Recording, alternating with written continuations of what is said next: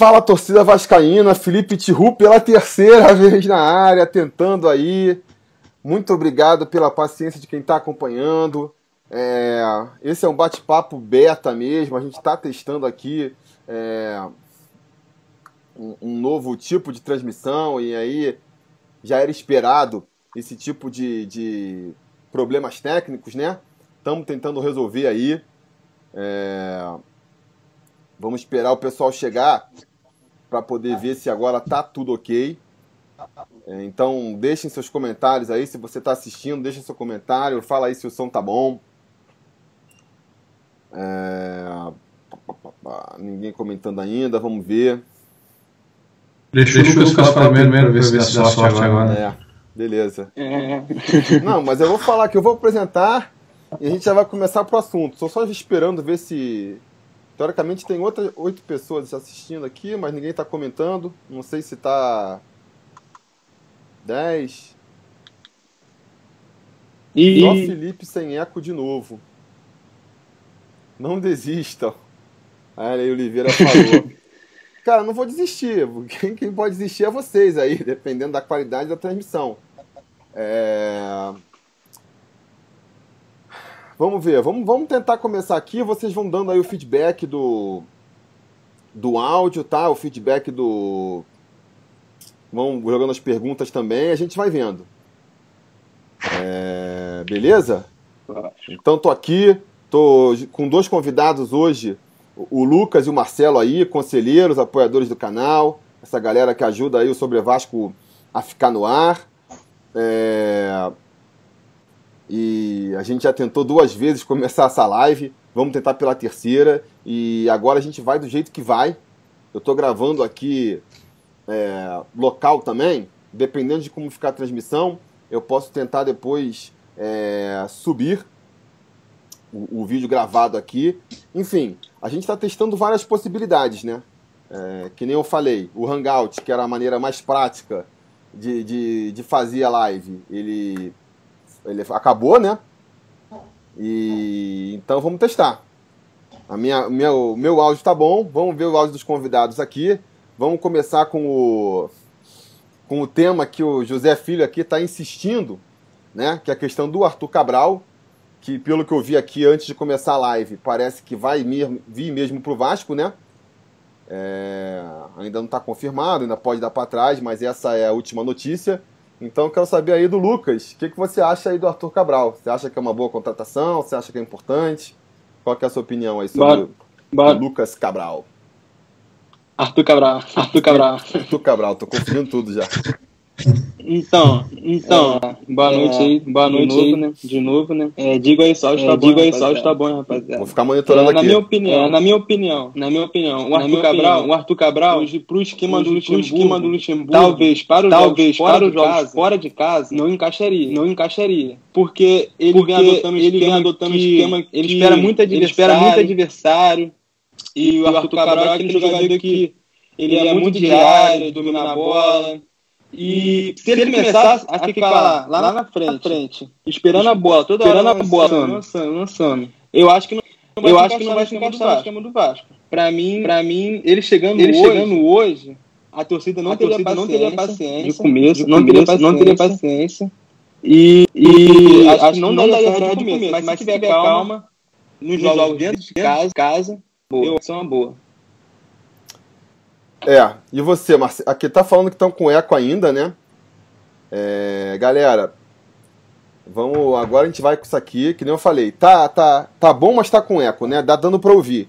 Então vamos nesse esquema mesmo. E depois, se for o caso, eu, eu subo. Eu subo a, a versão definitiva, a, a, versão gravada aqui, né? E fica melhor, não sei. Você joga uma pergunta aí, depois vocês, vocês ouvem melhor.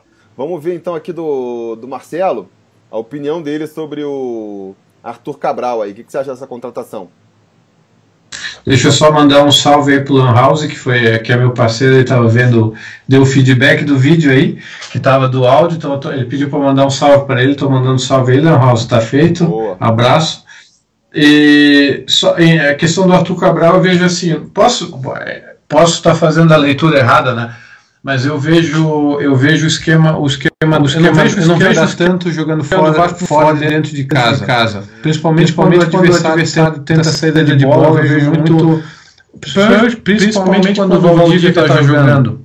fica aquele para-brisa na frente ali Uh, marcando a saída de bola ali, um pouco quando o Vasco avança um pouco a linha, que não, deixa o time entrar, o Valdívia se movimenta bastante leve ali na frente. Eu acho, eu acho que o Arthur Cabral, por esse papel, tem, tem potência física para isso. Ou seja, para fazer, uma, fazer uma. Para fazer Estou falando do, do Arthur Cabral primeiro no plano defensivo, né? não no ofensivo, né? ofensivo né? Era o que a gente reclamava muito do Max Lopes, né? Que era, né? que era efetivo, efetivo quando, quando podia ter, podia a, bola ter a bola pé, mas, mas o a bola no pé, ele era um cara que, que, que deixava um pouco a desejar pela questão física, física né? Uma coisa que eu não vejo no Arthur Cabral, eu vejo muita, força, né?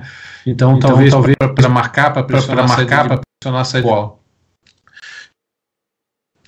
tá no, no o Vanderlei está tentando colocar, colocar, querendo ou não, muda, muda muita, muita característica eu acho, né? eu acho que vai ficar porque na verdade, na verdade, eu posso estar enganado, posso estar enganado, jogou um jogo nesse esquema com nesse centro, esquema com centroavante fixo, com, que foi, que foi com, com dois, dois jogos. Aqui, aqui do Havaí não conta porque o primeiro jogo ele tinha trabalhado muito tempo, mas, mas aqui no Inter, né? Inter, né? Jogou com o Thiago Reis. Thiago Reis aí depois, aí depois, eu acho que logo depois ele deixou, ele deixou de ter um, ficou com um falso 9 o tempo todo, então vai ser então uma novidade. Vamos ver como que o Vanderlei vai, vai mudar, mudar o esquema, esquema do jogo Vasco. E como, como vai, funcionar o Arthur Cabral nesse esquema ou não, é, eu, acho, acho que é um pouco uma incógnita. Eu acho que dentro das possibilidades do 9 que podia encaixar no Vasco, ele é uma ótima opção. Eu vejo. Dentro da nossa realidade, né? Não adianta a gente pensar em jogador que a gente não pode ter. Mas dentro do esquema eu acho que ele pode funcionar pela. Eu acredito mais pela potência dele física, de recomposição, de marcação, de briga, de luta dentro da área, de presença diária, do que da própria da categoria dele, né?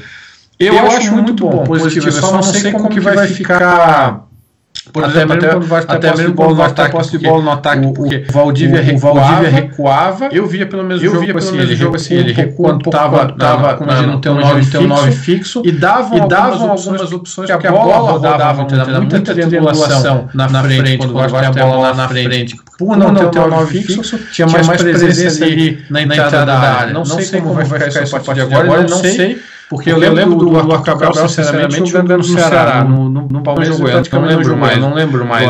Não lembro, não lembro muito bem como é o passe dele, a entrada dele. Então, assim, vai depender muito da inteligência dele para saber se movimentar na frente da área. Foi justamente o que o pessoal estava reclamando dele no jogo contra o Vasco, né? Os comentaristas estavam falando, assim, o Tihu estava vendo estava vendo o jogo no estádio, não sei se viu isso depois, mas os, os, os comentaristas da Globo, do Sport TV, reclamavam que ele era um jogador que o Filipão não gostava de utilizar porque ele ficava muito parado. Ele não se movimentava. É justamente isso que ele não pode fazer no Vasco, né? Ele vai ser mais o Max Lopes, você ficar parado então ali. Acho que, é, que, então que acho que o esquema que, do, do, do Vasco tem dado certo pelo preenchimento, pela compactação que o Vanderlei trouxe. Se, o, se ele se movimentar bastante, eu acho que funciona. Se não, não. É mais ou menos essa a ideia, mas aí só sabendo, né? Só vendo ele jogar, né? É, verdade. É. O pessoal tá aqui reclamando muito do som ainda, falando de eco, né? Eu não sei que pode. Estão sugerindo, Marcelo, para você botar o fone. Mas eu não sei se, se, eu não sei se isso vai resolver. Porque a gente aqui, pessoal, é, para mim não tá com eco nenhum, entendeu? Melhorou no final, tá falando aqui. É, vamos tentar aqui, eu vou tentar mais uma vez. Tô, tô fazendo umas mexidas aqui. A gente vai tentar. A minha opinião sobre o Arthur Cabral, a gente vai tentando aqui, vamos consertando, vamos fazendo. É... Mas vamos lá. Fala aí, fala aí, Caí.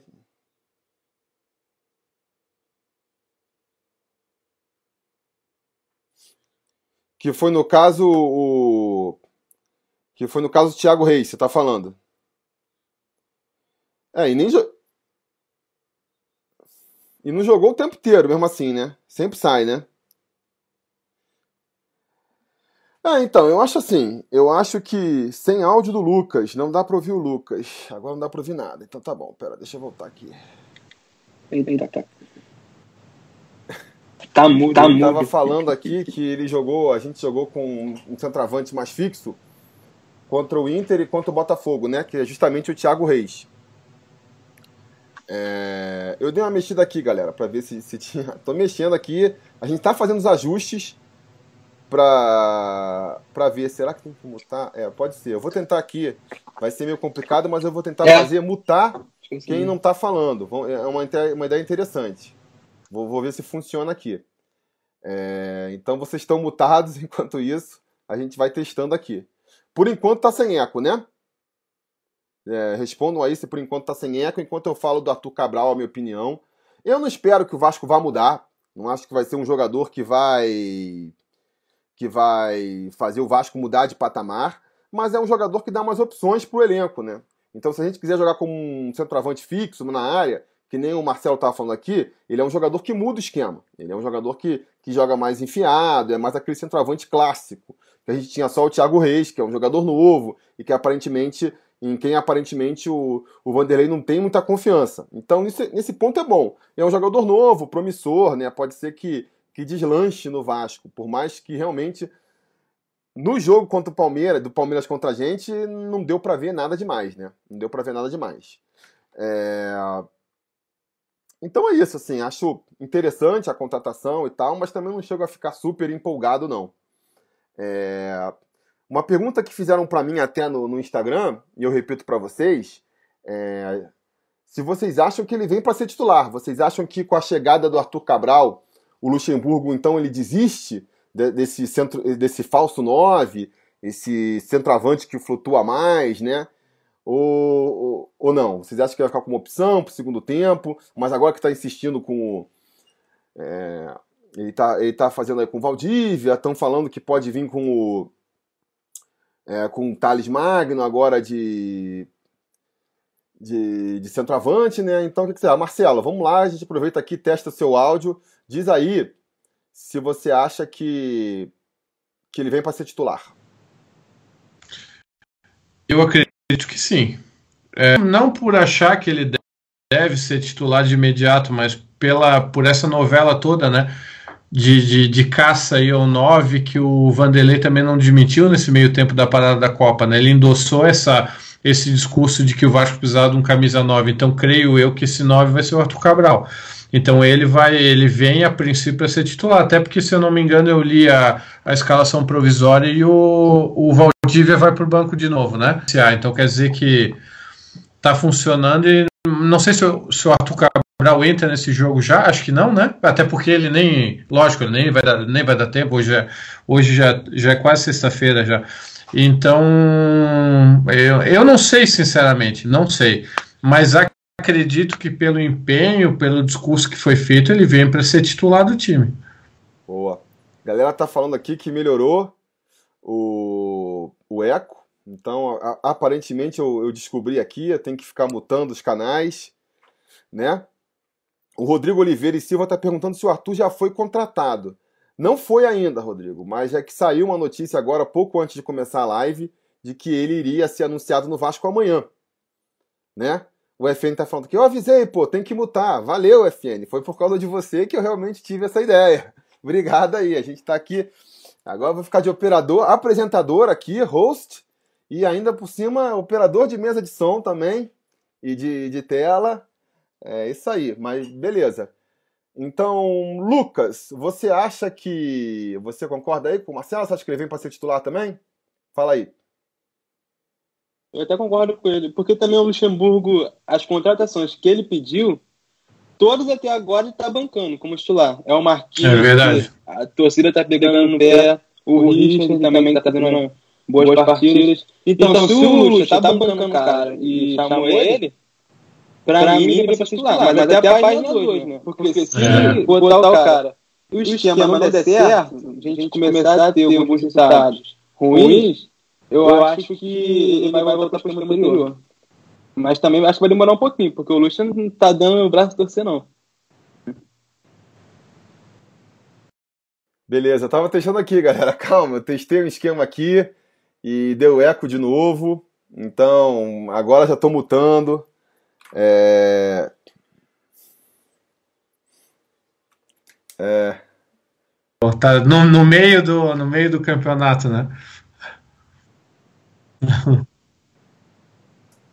você começou a falar e eu, te, e eu não te, você tava mudo ainda, entendeu? Eu tenho que ficar trocando desse jeito complica na hora aí da, da... Mas, enfim, parece que é o jeito que tem, né? É... Bom, acho que é isso aí então. Eu tenho que ficar mutando. Vamos aí. É... E o pior é que pra gente aqui a gente se ouve, né? Então a gente não percebe que. que. que tá ficando com eco e nada disso. Mas vamos aí, vamos aí. É... Parece que o FN é flamenguista. Pô, pelo menos ajudou aí, né? Tem, nem todo mundo. É, é que ele falou assim: só não digo qual é o time que eu torço, que vocês vão começar a me odiar. É, então tá bom. Então não diz mesmo não. é... Bom, vamos lá. Vamos então começar lado dessa questão do Arthur Cabral aí. A gente até vai voltar nisso no futuro, porque a proposta da live hoje é justamente analisar é, como é que a gente vê a situação do Vasco. Se vocês estão com a expectativa de o que, que, a gente pode esperar do Vasco daqui para frente, né? Em que faixa ali do, do campeonato ele vai brigar? Se vai ser é, o Marcelo estava aqui lembrando da última vez que ele participou da live, né? Que foi antes daquele jogo contra o Havaí. Naquela época a perspectiva era de brigar para não cair até a última rodada. Desde então, com o Luxemburgo vem acertando o time.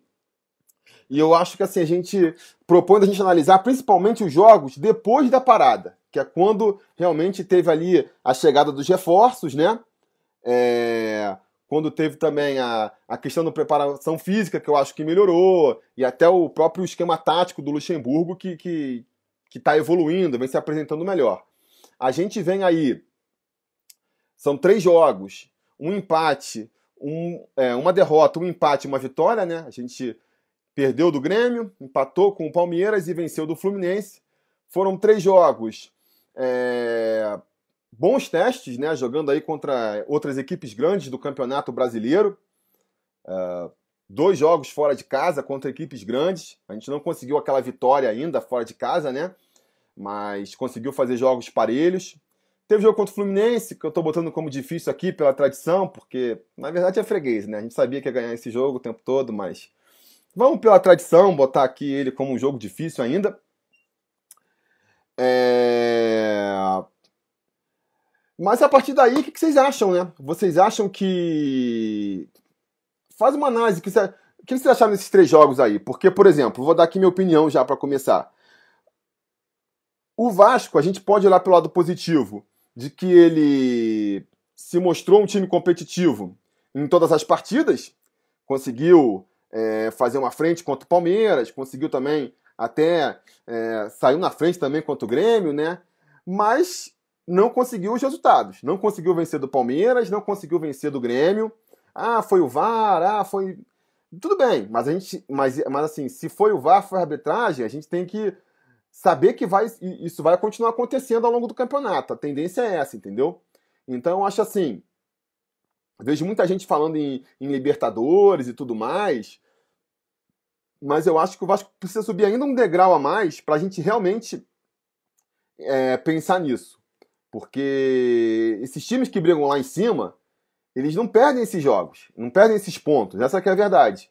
Não é? O Vasco está jogando muito no limite. Então, se não dá tudo certo, é, o resultado não vem. E, e aí a tendência com isso é que a gente eventualmente não vai conseguir fazer tudo certo e não vai, vai perder alguns jogos, vai perder alguns pontos. Aquela coisa que a gente fica discutindo o tempo todo do os pontos que a gente vai lamentar que perdeu e tudo mais. Eu acho que isso vai continuar. Por outro lado, a consistência do time é, me permite acreditar que, que a, ficar lá na, na, na, zona da salsicha lá a gente não vai mais também. Porque é, aquela coisa, para brigar lá em cima, você não pode perder esses pontos bobos, você tem que ganhar. E para ficar lá embaixo, você tem que perder muito ponto bobo, né? Então acho que o Vasco está se colocando no meio aí dessa é, nessa disputa o que me permite acreditar que a gente vai ficar ali brigando pelo meio da tabela mesmo, ali a décima, décima posição, para baixo. Essa é a minha expectativa, é a minha expectativa por enquanto. Porque, principalmente porque ofensivamente, eu vejo o Vasco com poucos recursos ainda. E eu não sei se o Arthur Cabral vai ser suficiente para melhorar isso aí. É... E a gente, com poucos recursos ofensivos, a gente acaba justamente desperdiçando essas chances, né? É, mas eu não sei, o que, vocês acham aí, Lucas? Fala você primeiro aí, o que você acha? Então, tem um, tem um adendo aqui importante, porque o Vasco vem ganhando as partidas todas no limite. Todas no limite. Eu não, não tô lembrando aqui agora, mas eu acho que não teve nenhuma vitória com dois gols de diferença ainda. É sempre não. por um gol de diferença. Não é? Então, então, e tipo, quando não consegue o resultado, ou vai empatar ou vai perder, se você não abrir dois gols de vantagem.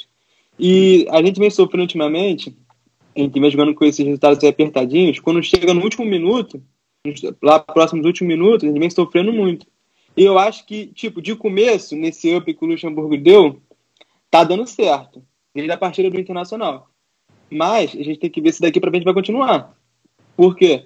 Se continuar nesse ritmo, a, como se diz, o preparo físico vai cair, a confiança que está alta vai diminuindo um pouco e vai correr bastante risco lá, lá para frente, se não continuar.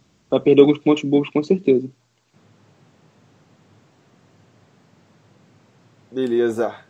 Ó, vamos, vamos passando do som. Ninguém tá reclamando mais, então acho que resolveu essa questão do som aí, né? Mas vão reportando ainda aí se está tudo ok. E vou passar aqui então para o Marcelo para ele dar a opinião dele aí. É... O que, que você acha aí? Qual é a sua perspectiva a partir desses três jogos que a gente viu aí contra Grêmio, Fluminense e Palmeiras?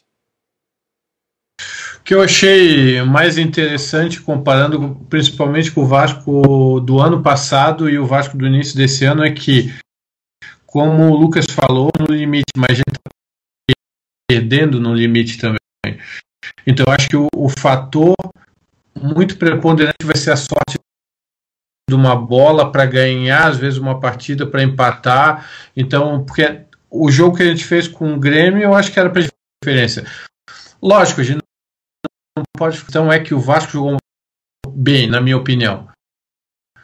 Caso, por mais que seja o time do reserva do Grêmio, é um time qualificado, tal, jogou bem, se portou bem no limite que ele. dentro das condições que ele tem. Então a gente não vê o Vasco sofrendo muito o tempo. Posso te cortar de ti, né, Felipe? Até eu vi a tua análise, mas é, geralmente ela tem uma visão diferente de quem está vendo em casa, até porque tu vê o campo todo, a movimentação, joga mais lento ao vivo, tu consegue ver. Mas eu não achei que o Vasco sofreu tanto assim contra o Palmeiras. Eu achei que o Vasco estava compacto, estava jogando de certa maneira ofensivo. O Palmeiras jogava, mas o Vasco conseguiu fazer o, uma frente com o Palmeiras, coisa que no ano passado era impensável.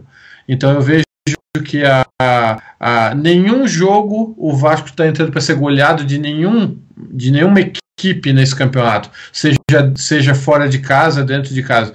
Então isso dá uma perspectiva otimista para mim, pelo menos que eu acho que o Vasco vai beliscar algumas vitórias fora nesse, nesse campeonato. Já fez isso quase contra o Fortaleza, foi uma fatalidade, e ainda o time estava em construção, não está jogando o que está jogando hoje. Então o time estava em construção do Luxemburgo, ainda tomou um gol no final com o Havaí, conseguiu, lógico que era em casa e tal, conseguiu. Acho que o Vasco belisca aí uma, duas, três vitórias fora de casa acho que fora também. Então eu, eu concordo com o Felipe no, no sentido de que a gente vai ficar ali no meio da tabela. O, o que mais me. me o, acho que o que mais vai ser o fator determinante vai ser o fator sorte mesmo. Para a gente estar tá, talvez duas posições ou três acima, duas ou três abaixo. Então jogar entre sétimo, oitavo, nono, décimo, décimo primeiro, décimo segundo, décimo terceiro. Essa, essa zona aí depender da sorte mesmo, né?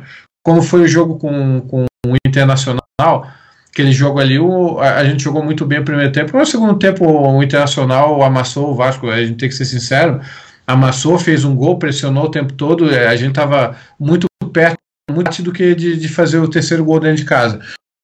Então, e eu vejo uma, uma melhora do time nesse sentido. Não vejo o Vasco assim tomando mais um. Até mesmo o time do Inter em casa, como tomou aqui, é, naquela ocasião ali mas eu acredito que, a, que o fator sorte, uma bola na trave, um, um gol como o Vasco fez de canteio no início contra o Palmeiras, vai ser deter, uma bola na trave no caso que não entra, uma que entra, vai determinar, acho que mais do que outras outros. Acho que o, o trabalho está sendo bem feito. Eu, eu arrisco a dizer até, eu arrisco a dizer até, eu já tô, eu já vi um muito time do Vasco aí. Eu arrisco a dizer que o que o que o que tu ria, Lucas, que eu tô velho. Assim, do, é, eu arrisco a dizer que o Vanderlei foi o melhor técnico, o melhor técnico que eu vi. É muito cedo para falar, mas o melhor técnico que eu vi no Vasco até hoje, pelo que ele tem na mão e o que ele está conseguindo fazer. Porque é muito fácil falar do time do Lopes, né? O time do Lopes até eu treinava, né? Então, assim, eu, ve, eu vejo mais ou menos essa, essa ideia, assim. O professor tem um projeto e eu acredito no projeto do professor tem que ser assim, né? É, é, isso aí. Calma aí, tem que falar. Lucas, você quer falar, eu tenho que ligar seu microfone. Peraí. Lucas.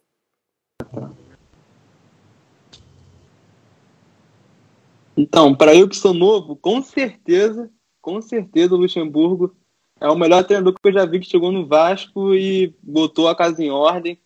Porque todos os treinadores que mudam assim, chegam, dá esse discurso e tal, mas a gente não vê na prática, né? A gente está vendo com o Luxemburgo. E falando do jogo do Internacional, é, o jogo do Internacional foi sorte, mas foi um jogo determinante para o Vasco retomar essa confiança. Uhum. Aquele jogo foi, foi o jogo chave. Que tá perto da parada da Copa, foi nosso primeiro, nossa primeira vitória, primeiros três pontos. E ali foi, tipo, o Internacional time grande, tá vindo bem, gente ganhou. Ali que a gente ganhou confiança total para dar essa pequena arrancada aí, né? Esses 10 pontos aí nas últimas cinco partidas. É, com certeza. Com certeza essa vitória contra o Internacional foi muito importante. Até porque, isso é mais uma coisa que a gente tem que levar em consideração aí, para analisar até onde o Vasco pode chegar.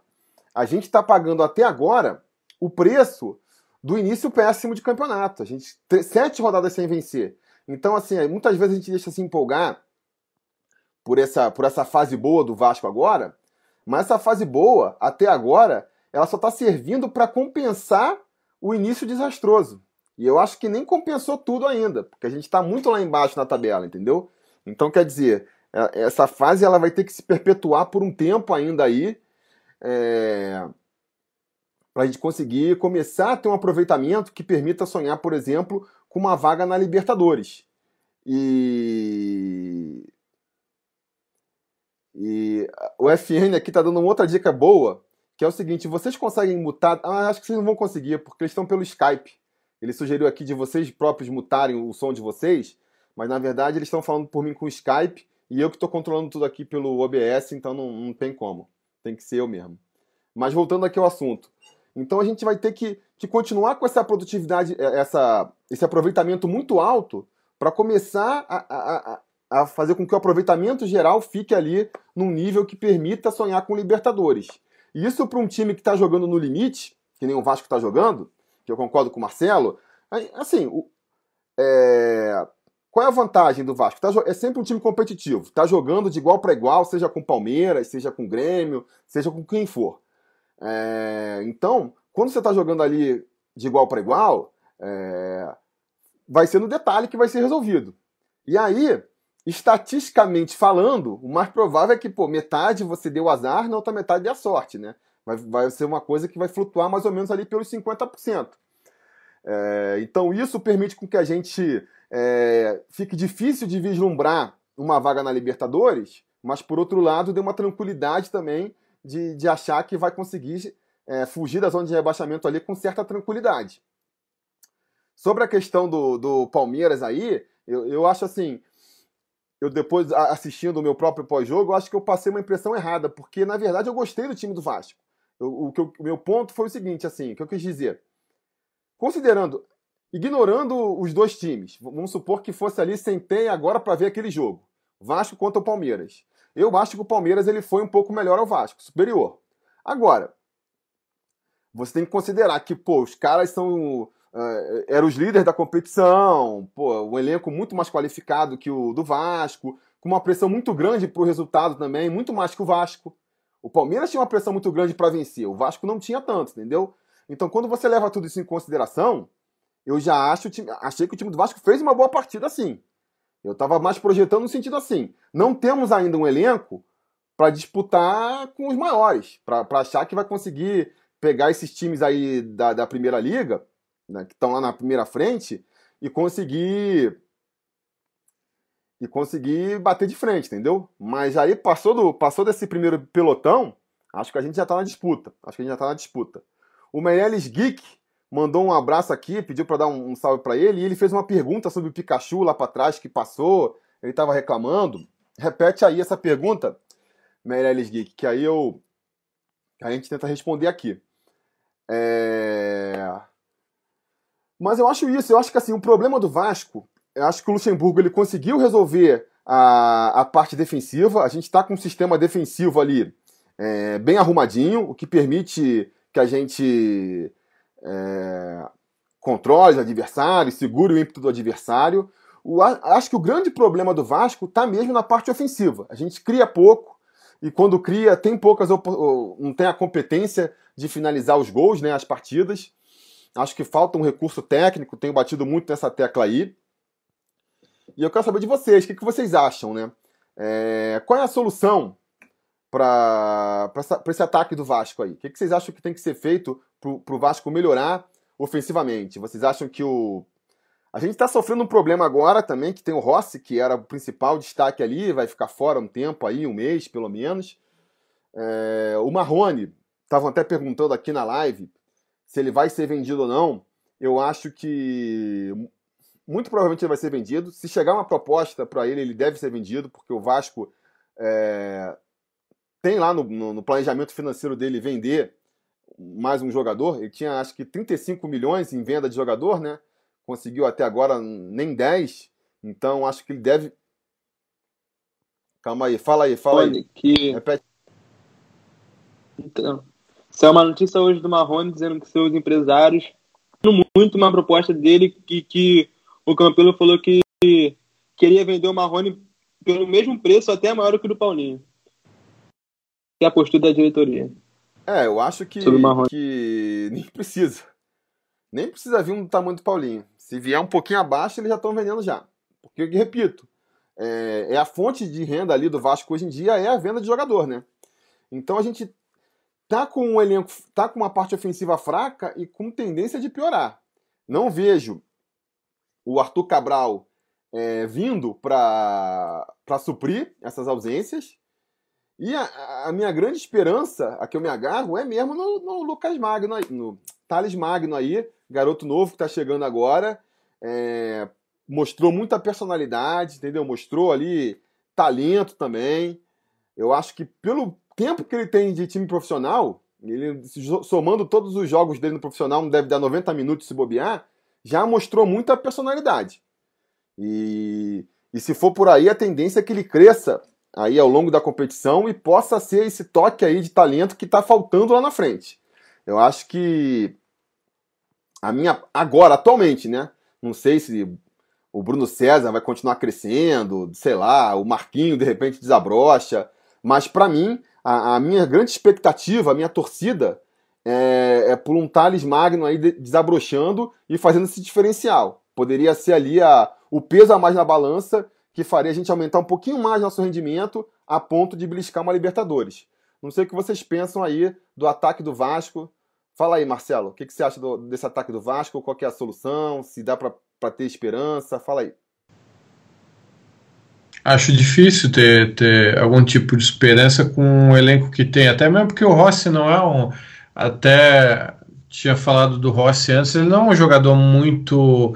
Ele tem muita vontade tem uma explosão física de jogar bola, né? Ele joga, ele joga, consegue jogar bola na frente da, da, do adversário, ele corre, chega na frente, cruza, eventualmente ele cria uma, uma jogada ou outra, consegue sair na frente, mas não é um cara de, de, de, de um último passe muito bom, um cara, eu acho ele muito importante, mas não é, não é como tinha falado da pedra de toque de talento do, do o Bruno César, assim, a, a gente está na metade do ano, se a, for, a, forma física dele é essa mesmo, não vai, acho que não vai melhorar muito, parece que ele está mais lento que o, que o resto do, do, do, time, do andamento do jogo, acho também muito difícil. É só o Thales Magno mesmo para ter uma esperança, né? Então eu vejo que o time está bem amado, até faz, fazendo uma analogia, eu vejo como eu moro aqui em Chapecó há alguns anos, eu acompanhei esse, é, o time da Chapecoense, eu vejo esse time hoje é, do Vasco, como ele é montado em campo, parecido com aquele time de sucesso da Chapecoense alguns anos atrás, porque era muito bem postado no meio e atrás, e eventualmente tinha algumas jogadas boas na frente que fazia uma bola, um gol de uma bola de cruzamento e tal. Então eu vejo o Vasco mais as, o segredo do sucesso hoje nesse plano de jogo, que não é o que a gente merece, né? Assim, é, é muito pouco para nós. Sim, relativamente do que a gente viveu o, os anos anteriores, muito bom. Então acredito que, que a solução não vai vir nenhuma solução. Acredito em melhorar a confiança, algum jogador aumentar o campo, mas eu não vejo nada de muito diferente do que está acontecendo agora. E, e, vou confessar que eu estou contente, né? Infelizmente a gente se contenta com pouco Vascaíno, mas é, é, eu, tô, eu tô contente com esse, com esse time, esse time do Vasco assim até agora. Tava até comentando com a minha, com a minha esposa que eu acho legal. Fazia muito tempo que eu não tinha prazer de ver o Vasco, a atuação do Vasco em campo me dá prazer de ver. Né? Era sempre um amontoado em campo, era. Ou até o, o, o Lucas falou alguma coisa e estava lembrando dos treinadores, eu lembrei do Zé Ricardo no início foi um pouco assim, né? Que ajeitou mais ou menos o time. Lembro daquele jogo do Milton Mendes lá no. Por isso que eu não achei desastroso o resultado em São Paulo. Eu lembro daquele zero, né? No início do campeonato lá contra o São Paulo. Que a gente achava, não, agora começou bem até os 10 minutos, tá jogando Matheus Pet, Nenê e tal, tava o Luiz Fabiano. Douglas. Depois, é, o Douglas, a gente tomou um, dois, três, quatro, sem chance, se for atropelo, e a gente vê o jogo de domingo passado, como sábado passado, como o Vasco já estava um time mais bem montado, compacto, assim, que, que vende caro, a derrota deu, poderia ter ganho. Então, assim, ó, eu acho que no projeto que o, que o Vanderlei tem, porque parece pelo discurso dele que ele quer ficar, que não é uma coisa para esse ano só, que ele quer dar continuidade, eu acho que está indo bem. Então, eu acho que não vejo nenhuma solução milagrosa, acho que é degrau a degrau. Né? Por exemplo, ganhar do CSA tem que ganhar do CSA de repente ganhar do Goiás fora, né? Que eu acho que o se de é. repente engata essas duas vitórias, aí já chega com confiança. Acho que deveria jogar com o Flamengo em São Januário. Acho que independente do dinheiro ou da renda, nem que aumentasse um pouco o ingresso para compensar, mas tinha que jogar com o Flamengo em São Januário, mas aí já é, já é outra história, né? Frente aí do projeções para o futuro, a gente vai falar mais na frente aí. Eu acho também, eu assim, é sobre a questão do Rossi aí, até do Zé Ricardo, eu acho que o Rossi também acho um jogador bem limitado. Basicamente, ele corre, né? É, o talento dele é correr. Mas para o esquema tático que o Vasco está se, se propondo, ele é interessante, porque como a gente é um, é, é, é um time que não tem esse talento e também não tem nem o meio campo, assim, a gente joga recuado e tenta sair no contra-ataque, na velocidade mesmo, né? Já, já teve um vídeo aí do, desses footstats lá, mostrando que o, o Vasco é um dos times mais verticais do campeonato. Pega a bola e já tenta sair correndo. Nesse sentido, também aí acho que é, a proposta do Luxemburgo é melhor que a do Zé Ricardo. Porque o Zé Ricardo, quando chegou, ele fechou muito ali a defesa e conseguiu. Teve a sorte também de que, junto com ele, chegou o Breno e chegou o Anderson Martins. Mas o time dele, ofensivamente, deixava muito a desejar porque ele queria levar a bola, conduzir o toque de bola, e quando falta essa qualidade, chegava na frente lá, ficava rodando o adversário, mas não conseguia criar, sabe? Acho que se você não tem esse talento, o ideal é que você tente chegar o mais rápido possível mesmo no ataque para poder pegar a defesa desguarnecida. É assim que você vai conseguir fazer os gols. E nesse sentido, é, eu parabenizo o Luxemburgo, realmente ele está conseguindo fazer uma tática que eu acho que é a única solução para o Vasco hoje. E nesse sentido também que eu vejo a importância do Rossi, né? Nesse esquema tático ele se encaixa muito bem. Se fosse um outro esquema tático, talvez não fosse tão importante. E finalmente concordo também com o Marcelo na questão aí da, da expectativa. E, cara, eu acho que pô, a gente vem de anos tão sofridos. A gente, se você pegar aí os últimos anos, a gente basicamente tira ali 2017, que a gente acabou conseguindo até uma vaga na Libertadores, mas que também foi uma coisa assim, do meio pro final, acabou meio fortuita, assim, porque quando o Zé Ricardo ele chegou, chegou também para tirar o time da zona de rebaixamento. E de repente, como a, o campeonato estava muito achatado assim, o Vasco foi subindo, subindo e conseguiu até beliscar uma Libertadores. Mas você pega os últimos anos, a gente está basicamente ou lutando para não cair, ou então jogando a, a Série B. Então, de repente, você tem um ano ou dois e, em que você simplesmente faça um campeonato tranquilo e consiga é, jogar de igual para igual contra qualquer adversário, eu acho que já é algo para se comemorar, sim. É... E é isso, né? O outro mérito que também que tem esse time do Luxemburgo aí, que nem você apontou, é isso, de você não ter medo de, pô, vou jogar contra o Palmeiras lá, vou tomar uma trauletada. Ah, pô, Grêmio no, no Sul, pô, mais um sacode. Que isso é uma coisa também que virou meio que, que comum nos últimos anos. O Vasco tomava umas 4, 5 goleadas por campeonato, às vezes mais. Porque quando saía para jogar fora, ou você perdia e empatava com os times mais fracos, ou se pegasse um time forte já era logo um sacode, entendeu? É, e isso, pelo menos por enquanto, né, a gente viu que, que o Luxemburgo conseguiu resolver. Então são méritos do Luxemburgo aí. Fica faltando mesmo, são proteções mais altas, essa questão ofensiva que eu estou falando. E aí eu retomo o assunto para passar para o Lucas, para ele achar aí o que, que você acha aí, com a sua expectativa em relação ao ataque do, do Vasco, o que, que você acha que a gente pode esperar, qual que você acha que seria a solução para a gente conseguir ter um ataque um pouco mais produtivo. Então, é, um, não adianta vir um atacante bom, porque o rendimento do atacante passa muito pelas características do time. Se o time não tiver uma característica de jogo, que a bola chega, chegue, ela chegue redonda pelo atacante para ele fazer o gol, o cara não vai render, vai ter que mudar o esquema.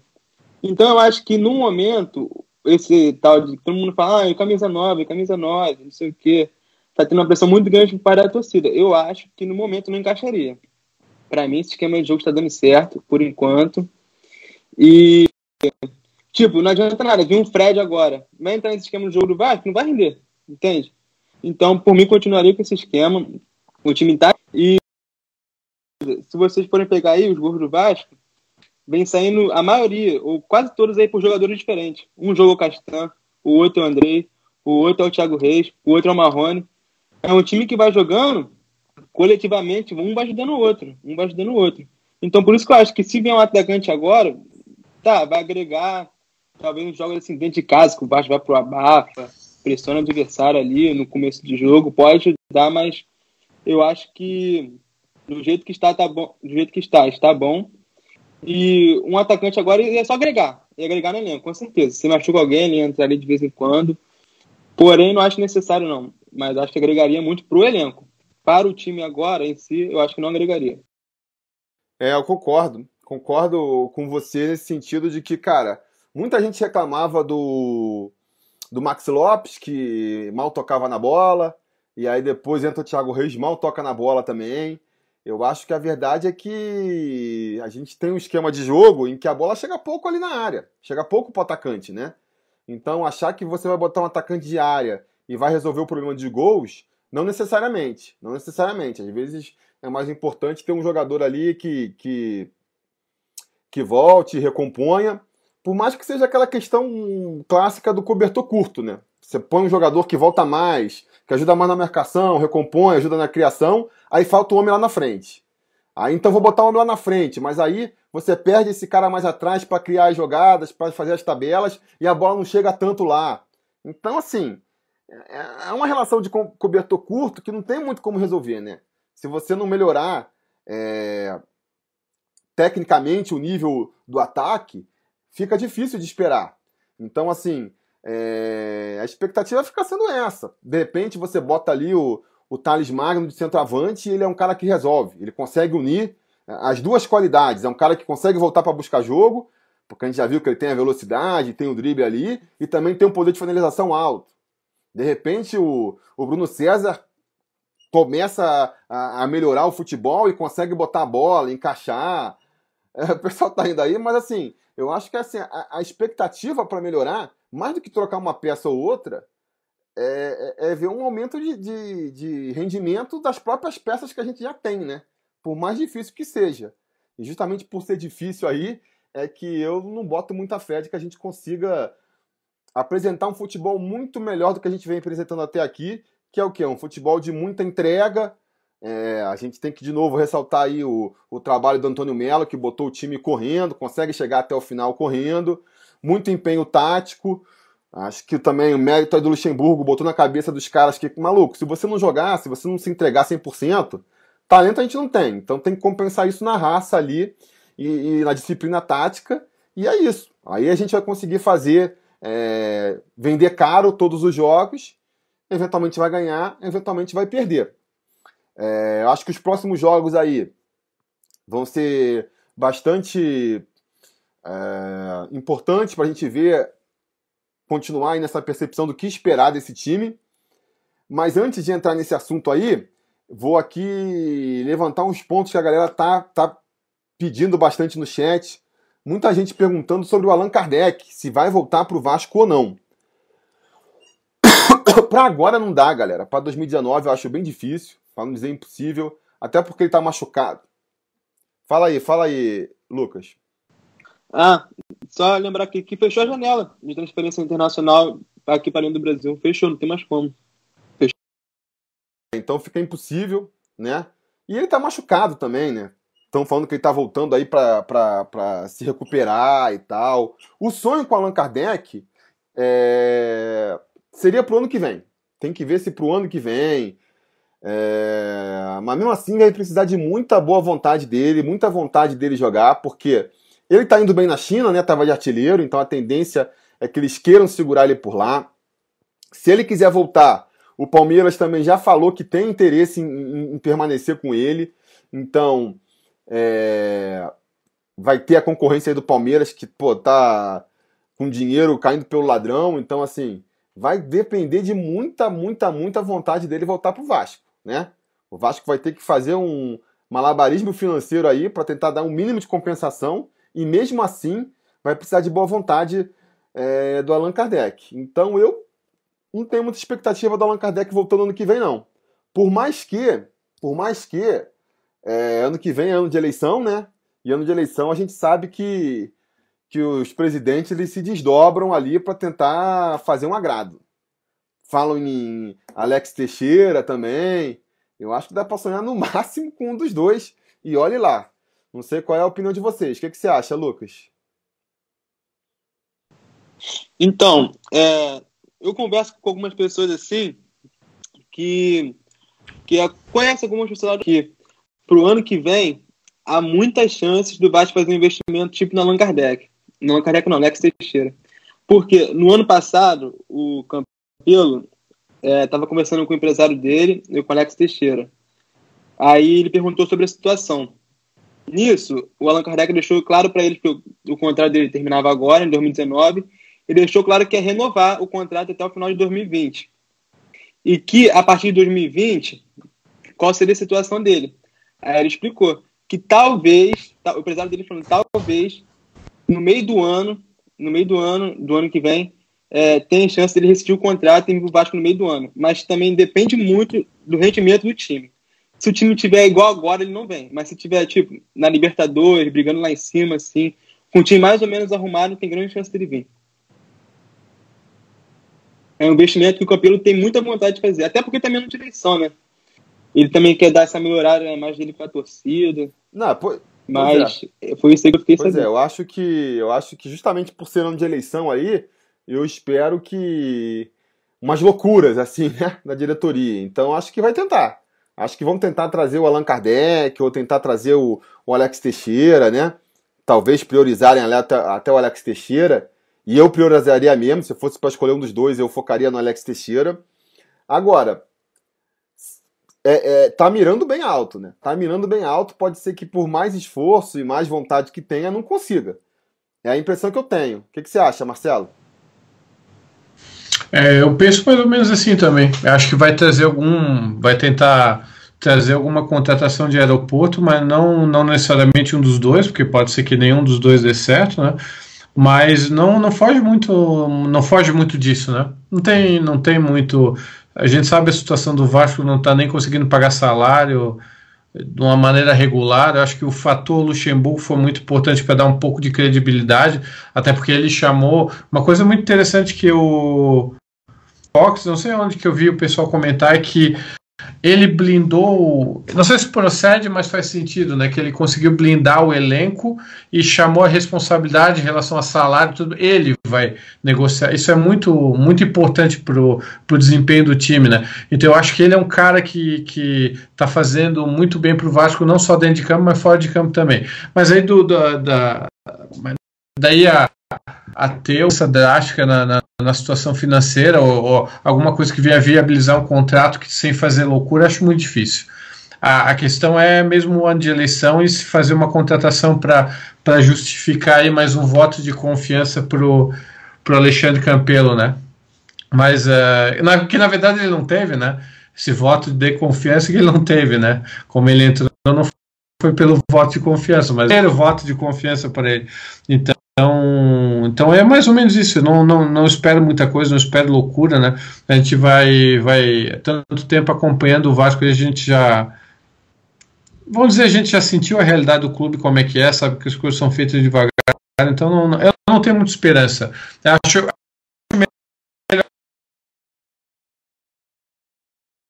frente. O pessoal tá até falando aqui, você, pô, mas vocês concordam com essa loucura? Concordam com fazer loucura? Eu não concordo. E assim, eu acho que tem, tem que ser aquela loucura com o pé no chão, né? Às vezes os caras já vão ser. Porque assim, normalmente, é... o cara já entra sabendo que lá no final, o... no terceiro ano, é o ano para fazer um time forte para tentar conseguir a reeleição. Então os caras. Pode ser aquela loucura controlada, sabe? Os caras já estão separando, já estão se preparando para chegar no último ano e gastar. E a gente aprovando ou não, eu acho que é meio que inevitável. Tentar, os caras vão tentar. Aí vai ser a questão da competência de conseguir ou não. Mas eu acho que tentar, os caras vão tentar, porque é aquilo, né? É. Muita gente fala também da questão, ah, porque essa, essa administração ela tá fazendo bem na parte administrativa e tal, mas não tem jeito. O que o torcedor vê é o futebol. E se você não vê o time melhorando, eles não vão conseguir ter apoio. Já tem a, todo esse ranço aí de como ele chegou no poder, né, justamente a eleição, o jeito que ele fez. Se ele não consegue nem fazer um time que, que empolgue a galera, pô, aí ele não precisa nem se candidatar, não precisa nem tentar. A gente não sabe ainda se ele vai tentar ou não a reeleição, né? Eu acho que ele vai tentar. Eu acho que ele vai tentar montar um time forte e se chegar lá no meio do ano que vem, perceber que a galera tá empolgada com ele, ele vai vai tentar, né? É, não sei, o que, que, que você acha, Lucas? A favor da loucura? Como é que você, como é que você analisa essa questão aí? Não, a favor da loucura. Para é, deixar a situação do clube pior, eu não sou a favor nunca. Porque você fazer uma loucura, tipo, pagar, sei lá, um milhão, setecentos mil, sabendo que no futuro vai prejudicar o clube, eu acho que não. Eu, eu não sou a favor.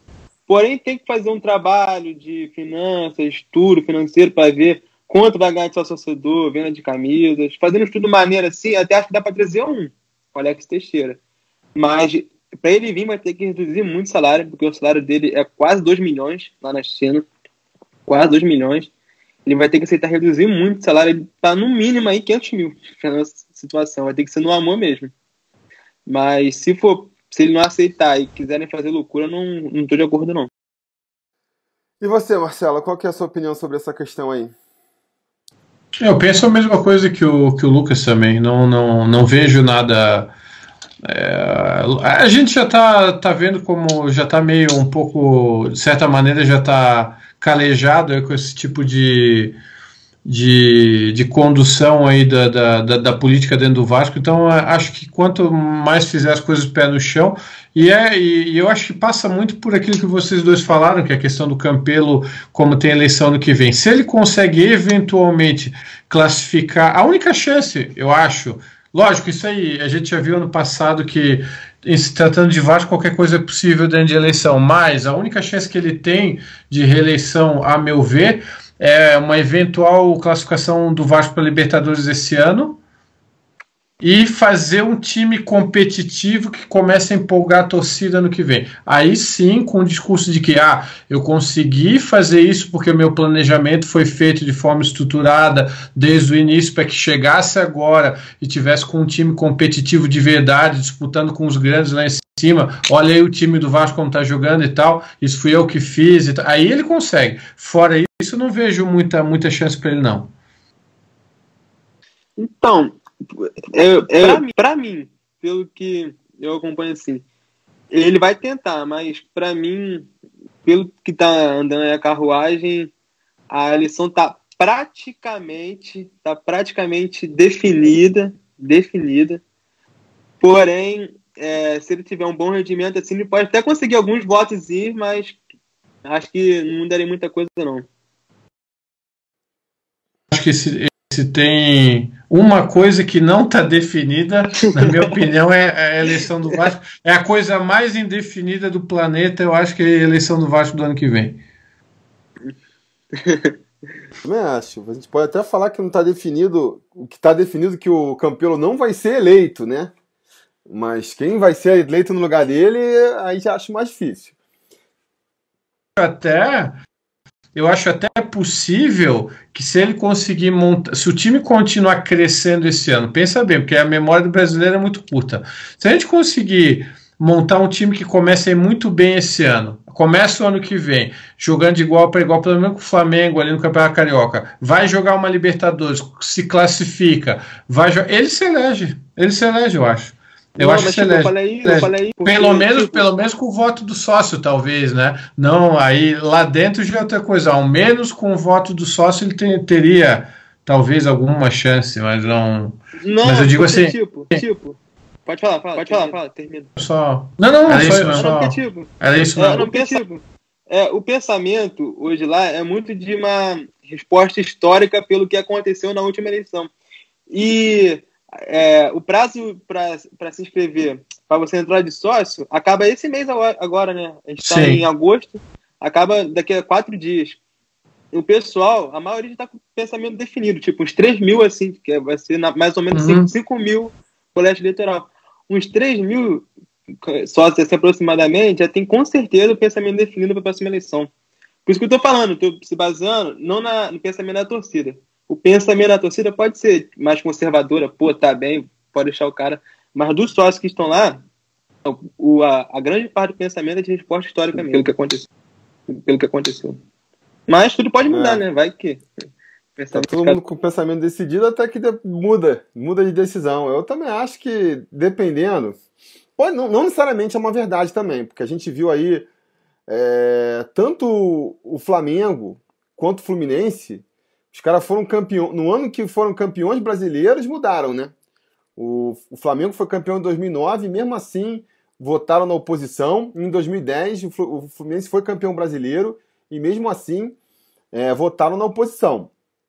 Então eu concordo com a teoria do Lucas aí, que de repente, mesmo o Vasco sendo campeão, sei lá, se não pode acontecer de desse movimento tá tão fortalecido lá dentro que, que ele não se elege, mas eu também acho a, a possibilidade do Marcelo aí completamente viável, dele fazer um bom um elenco bom lá pro ano que vem e, e com isso conseguir ali alguma chance de pode falar, Marcelo. É que na, na, na verdade isso, isso que eu falei não é uma aposta que eu estou dizendo que vai acontecer, é o contrário, eu acho que pode até vir a acontecer ele ganhar se essas condições, ou seja, a chance dele hoje concordo com, com se ocorrendo essas possibilidades, sabe como é um jogo de xadrez a política ali dentro e quem vai para quem, até ele poderia vir a se beneficiar dessa situação como eu, mas isso que eu falo é partindo da premissa de que a, a eleição hoje, se fosse hoje ou pela, pelo tanto pelo, pelo quanto pela quanto pela torcida, pela aquela pressão, ela seria de não reeleger o Campelo. Mas eu acho que não é, desse, não é de se descartar totalmente a possibilidade de eleição dele, mesmo que remota, caso essa circunstância se confirme. Por exemplo, ah, classificou para a Libertadores, está com um time bom, empolgando torcida, a torcida está empolgada, resgatou aquela, aquela autoestima que há muito tempo não tinha, aquela autoestima nossa lá de a última que teve grande 2011, 2012, voltar aquele espírito lá que depois a gente sabe o que aconteceu depois, mas enfim, até ele poderia vir a ter chance de reeleger. Essa é leitura que eu faço, mas eu estou fazendo a leitura daqui, eu não tenho contato direto com o grupo de dentro do Vasco, então isso é uma coisa muito difícil de se prever, né? E é muita gente, né? Acho que se for contar hoje, daria para dizer que tem ao menos 5, 6 candidatos que podem sair, né? se fazer os, as, as alianças, né? uma semana antes o cara desiste da candidatura para apoiar fulano, como aconteceu na outra. Então é um jogo de xadrez muito, muito imprevisível. É, concordo. Acho que pode acontecer tudo. Até o Campelo ser reeleito aí, numa possibilidade dessas. Não descarto completamente, não. Sobre a questão do, questão aí do, do Alex Teixeira e tal, umas últimas ponderações que eu tenho a fazer é o seguinte. Eu acho que o André Luiz aqui, conselheiro também, estava falando, pô, quem vai querer vir para quem vai querer vir para poder para não ganhar salário e, e, diante de toda a situação do Vasco de falta de estrutura, é, eu acho que só quem vai querer vir mesmo é alguém que já é vascaíno, conhece o Vasco, se criou no Vasco, por isso que eu acho a grande chance do Vasco trazer um, um reforço de peso aí, que realmente consiga mudar o Vasco de patamar, é apostando nesses caras que nasceram aqui. O Allan Kardec, o próprio Alex Teixeira. Eu acho que se escapar disso aí, você não vai conseguir trazer. O máximo que você consegue trazer é um cara que nem o Bruno César, assim, sabe? Com certo nome, mas já em decadência, que não tem mais espaço em outros times, acaba aceitando vir para o Vasco. E sobre outra questão que o Lucas levantou aí, se isso poderia trazer dinheiro, eu acho que, assim, venda de camisa nunca vai fazer compensar o salário de um, de um Lucas Santos, de um, de um Lucas Santos, de um Alex Teixeira. Agora, o que eu acho que poderia ser uma compensação para uma contratação dessa é realmente a questão do sócio torcedor, principalmente se o São Januário começar a ficar lotado, começar a ficar difícil de comprar ingresso, aí a galera começa a querer virar sócio muito por esse motivo. E isso passa não só pela chegada do Alex Teixeira, mas a chegada dele fazer um time competitivo que, que vá bem, entendeu? Então, assim, é uma coisa bem complicada de você apostar. É, não, vou trazer o Alex Teixeira, porque com certeza com ele chegando, o time vai ficar bem e a gente vai lotar São Januário e vai ganhar o dinheiro suficiente para pagar ele.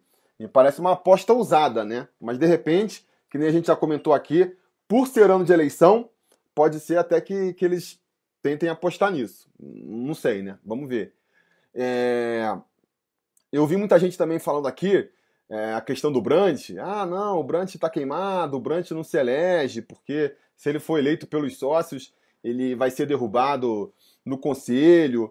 E aí eu vou pedir para vocês verem um vídeo que eu já fiz aqui falando sobre isso que, cara, não é, só, não é assim, não é assim. É, eu sei que queimou muito filme aí, essa, é, é, esse golpe aí da última eleição, mas isso aconteceu muito mais por causa do racha na, na chapa vencedora do que qualquer outra coisa. Se você consegue eleger uma chapa pura, que os 120 conselheiros lá que foram eleitos fecharem no mesmo nome, é muito difícil, é muito difícil do conselho é, reverter.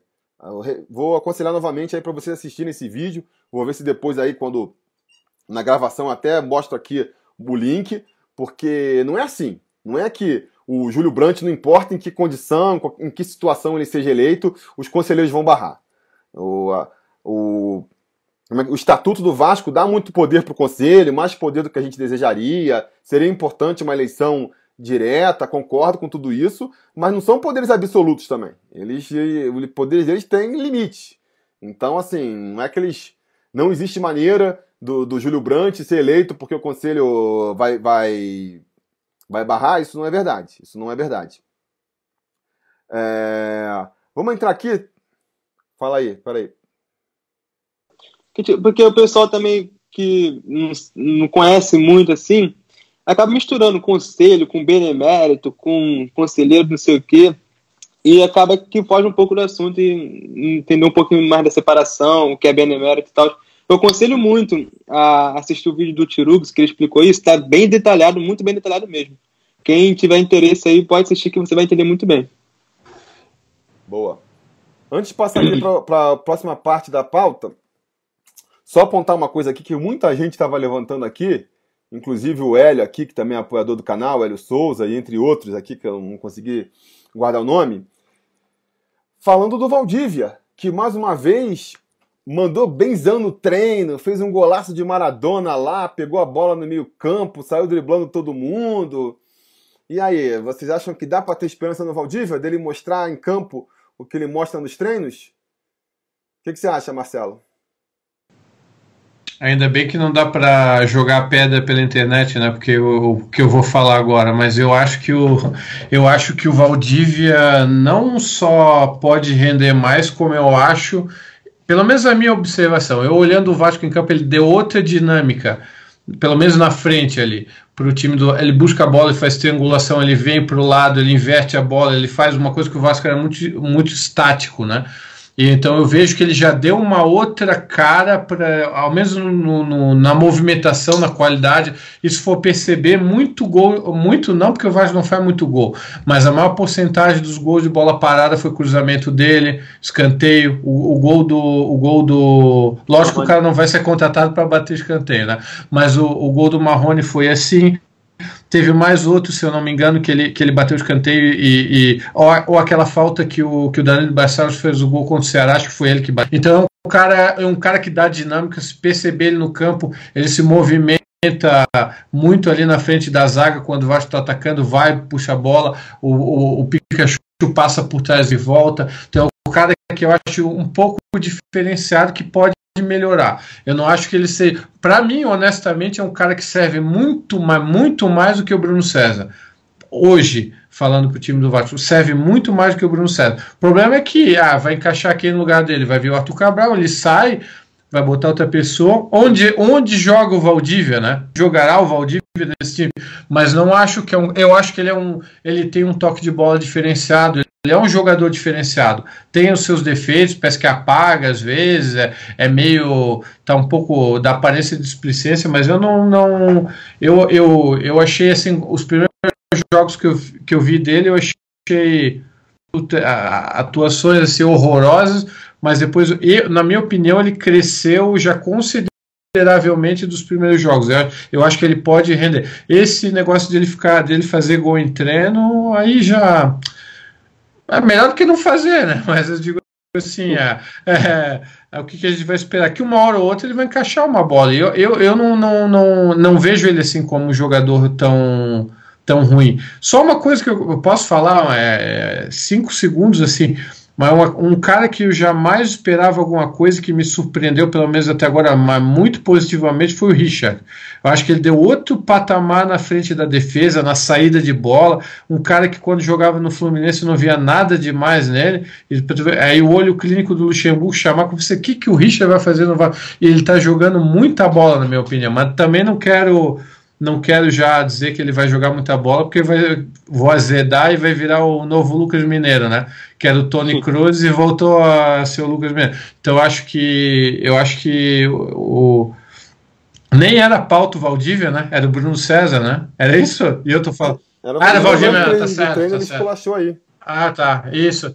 Mas eu, eu acho que eu, eu acho que ele já melhorou, ele está contribuindo. Acho que já está valendo a pena, até pelo modo como ele vê, ele veio quase de graça para o Vasco, está contribuindo, está dando dinâmica. O Vasco é um time que roda a bola na frente, ele está marcando muito bem o para-brisa, observei isso nos, jogos que ele foi escalado, ele fica na frente da defesa, ele, ele por ser leve, rápido, ele faz essa, essa movimentação, prende o meio de campo ali. Então eu estou gostando, pelo menos até agora. Mas é, se quiserem jogar pedra, que joguem pedras virtuais, né? Mas, uh, mas eu acho que tá. Eu, eu gostando do Valdívia, assim. Pode aquele jogador do início do Inter? Não é. Mas é um cara que agregou para um meio de campo que não tem nenhum talento. Tu vê ali toque de bola melhorado, a inversão de bola, uma qualidade, um giro, ele é diferenciado. Pelo menos no nosso elenco, né? Muito mais que o Bruno César, pelo menos agora.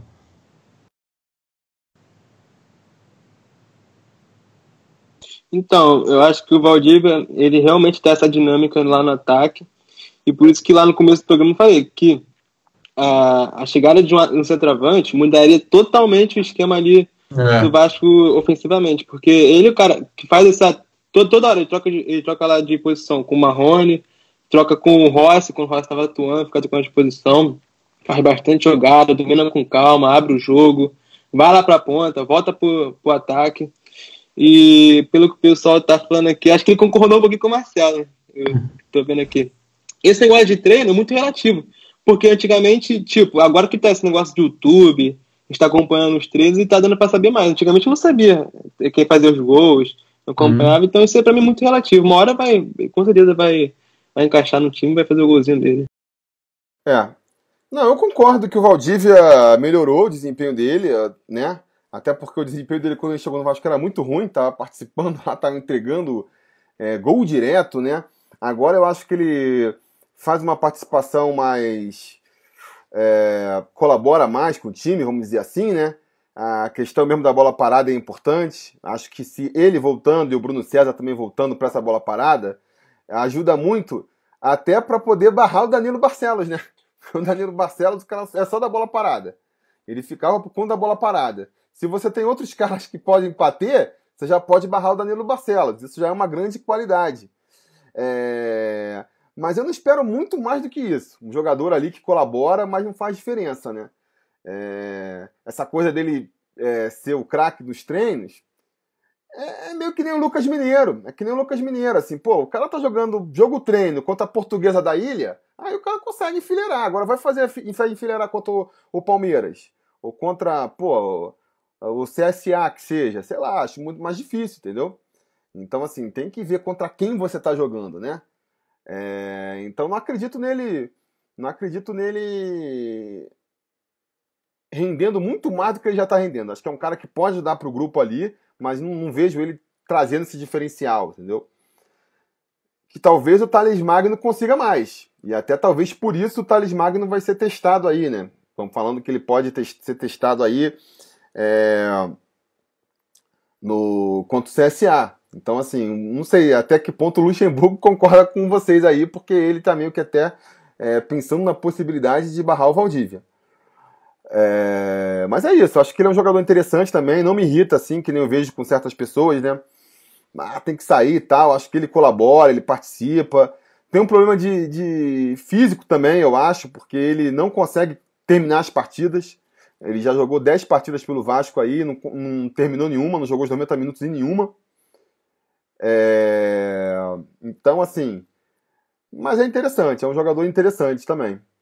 E voltando aqui para a questão da política, o Heraldo aqui também estava falando de se vocês acham que o Otto Carvalho pode ser um cara ali para para juntar todas as tribos como se diz, um cara que poderia pacificar o Vasco, porque é um cara que tem trânsito em todas as, as correntes do clube. Não sei o que vocês acham. Eu acho que não tem ninguém que. O Vasco já virou uma coisa, é, é uma política ali fechadinha de tanto tempo que, cara, ninguém é unanimidade. Todo mundo meio que se detesta ali. Eu, eu vejo pessoas, pelo menos, pelo menos eu vejo pelos comentários aí, tem gente que tem muitas restrições ao Otto. Não vejo ele como um cara agregador assim, não. O que, que você acha, Lucas? Você que acompanha aí a. Não, o Otto, ele é um cara bem esforçado, na verdade. É um cara bem. bem tipo, bem, ele ajuda tudo e tal. Mas eu acho que pelo pensamento, assim, tipo, como é que eu posso dizer? Um pouquinho mais antigo, assim, e pela, pelo jeito dele até mesmo, acho que não daria certo, não. Como presidente, mas ele, ele ajuda muito. Ele, Lá no Vasco ele é super importante. nesse negócio do sócio aí, ele vem dando o maior suporte pessoal que é de fora do Rio. Maior suporte mesmo. Ele é bem importante. Mas acho que como presidente que não agregaria muito, não. Eu, eu particularmente eu gosto do Otto, gosto bastante dele assim. Eu, eu, eu não, não, não tenho conhecimento profundo, né? Mas o que eu o que eu o que eu sei dele até agora, o que eu acompanho, eu tenho bastante simpatia por ele. Na pergunta que o Felipe fez sobre se ele pode ser um. Ah, foi o Heraldo que fez a pergunta sobre se todas as, se ele pode a, agregar todas as tribos impossível né até porque ele tem um áudio um áudio do Otto até rolando essa semana foi dessa semana ou semana passada acho que estava até no conselho dizendo que não, não, vou citar nomes aqui mas com fulano de tal não tem conversa com fulano de tal não tem conversa com fulano de tal são três pessoas que estariam aí pleiteando candidato, né? Então agregar não é isso não é questão do Otto, né? Um cara que consiga agregar todo mundo, acho que no Vasco é impossível, né? Não é que não é, não, não eu acho tô, bom que fosse, né? Bom que fosse, né? Mas, mas não acho acho difícil até pelas palavras do próprio Otto, né? Vamos passar aqui para seguir a pauta então, né? Que a gente também já está aí, não sei que horas começou essa última live aí, mas a gente já está bastante tempo falando. Eu queria fazer justamente essa projeção para o futuro. Os próximos três jogos do Vasco aí, acho que vão ser jogos bem interessantes também, porque a gente tem aí, já agora aí no domingo, um jogo contra o CSA, que é aquele jogo que o Vasco não pode nem pensar em perder, né? Jogando ali contra um time da zona de rebaixamento, em casa, por mais que não vai ser em São Januário, né? Mas tem que vencer. Então é um jogo que se o Vasco ele tá realmente ali é, se projetando como um time que não vai brigar para ser rebaixado, é o jogo que o Vasco tem que vencer sem dificuldade.